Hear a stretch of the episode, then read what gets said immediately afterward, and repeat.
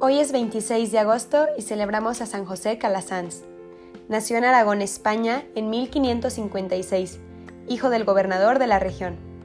Su padre deseaba que fuera militar, pero los religiosos que lo instruyeron en su niñez lo entusiasmaron por la vida sacerdotal por su ejemplo, y pidió entonces José que le dejaran hacer estudios eclesiásticos. Desde muy pequeño su gran deseo era poder alejar el mal y el pecado de las almas de los demás en el colegio se burlaban de él los compañeros porque les parecía demasiado piadoso, pero poco a poco, con su amabilidad, los fue ganando a su favor. Siendo universitario, tuvo que huir de la ciudad donde estudiaba porque una mujer joven pretendía hacerlo pecar. Imitaba así a José, el del Antiguo Testamento, quien prefirió perder cualquier amistad aunque fuera de persona de alta clase social, con tal de no ofender a Dios. Su padre deseaba que José fuera el heredero administrador de sus muchos bienes y riquezas, pero en una gravísima enfermedad, el joven le prometió a Dios que, si le concedía la curación, se dedicaría únicamente a trabajar por la salvación de las almas. El joven curó de la enfermedad y entonces el papá le permitió cumplir su promesa y fue ordenado sacerdote. Ya antes se había graduado de doctor en la Universidad de Alcalá. Como tenía fama de gran santidad y de mucha sabiduría, el señor obispo le fue concediendo puestos de mucha responsabilidad. Primero lo envió a una región montañosa donde la gente era casi salvaje y muy ignorante en religión. Allá, entre nieves y barrizales y por caminos peligrosos, se propuso visitar familia por familia para enseñarles la religión. En Barcelona existía una terrible pelea entre dos familias de las principales de la ciudad, con grave peligro de matanzas. San José fue enviado a poner la paz y logró que se casara un joven de una de las familias con una muchacha de la familia contraria y así volvió a haber paz entre los que antes eran enemigos. El señor obispo de Urgel lo nombró vicario general, el más alto puesto en la diócesis después del prelado. Pero él sentía una voz en su interior que le decía, váyase a Roma, váyase a Roma, y en sueños veía multitudes de niños desamparados que le suplicaban se dedicara a educarlos. Así que, renunciando a sus altos puestos y repartiendo entre los pobres las grandes riquezas que había heredado de sus padres, se dirigió a pie a la ciudad eterna, a Roma. Y ahí se hizo socio de una cofradía que se dedicaba a enseñar catecismo a los niños y se dio cuenta de que la ignorancia religiosa era tan grande que no bastaba con enseñar religión los domingos, sino que era necesario fundar escuelas para que los jovencitos tuvieran educación e instrucción durante toda la semana. En ese tiempo, los gobiernos no tenían ni escuelas ni colegios y la juventud crecía sin instrucción. Se reunió con unos sacerdotes amigos y fundó entonces su primera escuela en Roma. Su fin era instruir en la religión y formar buenos ciudadanos. Pronto tuvieron ya 100 alumnos. Tenían que conseguir profesores y edificio, porque los gobiernos no costeaban nada de eso. Pronto fueron llegando nuevos colaboradores y alumnos, y fueron ya 700.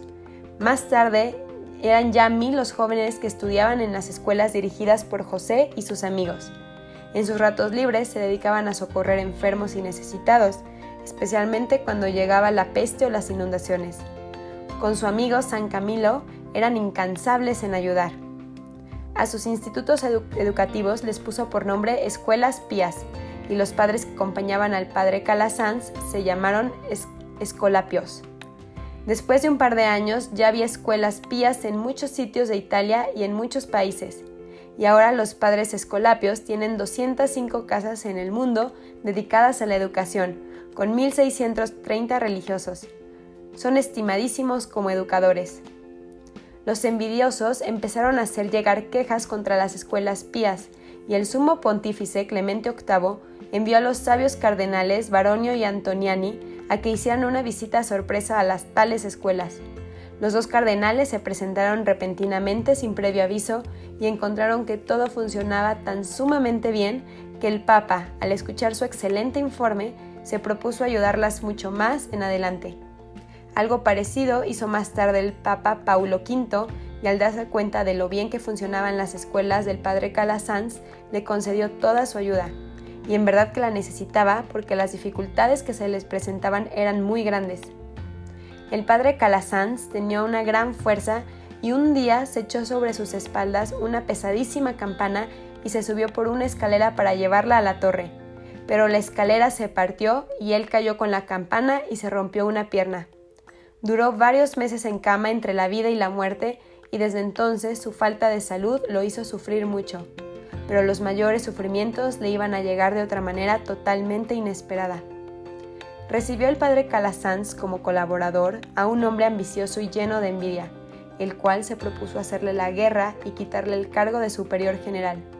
Por las calumnias de este hombre y de varios más, nuestro santo fue llevado a los tribunales y solamente la intervención de un cardenal obtuvo que no, por eso obtuvo que no lo echaran a la cárcel. Él repetía, me acusan de cosas que no he hecho, pero yo dejo a Dios a mi defensa. El envidioso logró a base de calumnias que a San José Calasanz le quitaran el cargo de superior general y después las acusaciones mentirosas llegaron a tal punto que la Santa Sede determinó acabar con la congregación que el santo había fundado. San José, al escuchar tan triste noticia, repitió las palabras del santo Job, Dios me lo dio, Dios me lo quitó, bendito sea Dios. Dicen que San Alfonso de Ligorio, cuando estaba fundando la congregación de padres redentoristas y encontraba fuertes dificultades y oposiciones, leía la vida de San José de Calasanz para animarse y seguir luchando hasta conseguir la definitiva aprobación. El 25 de agosto del año 1648, a la edad de 92 años, pasó este gran apóstol a la eternidad que San José Calasanz interceda por nosotros para que Dios nos dé fortaleza, amor, entrega y seamos siempre almas entregadas a otras almas. Amén. San José Calasanz ruega por nosotros.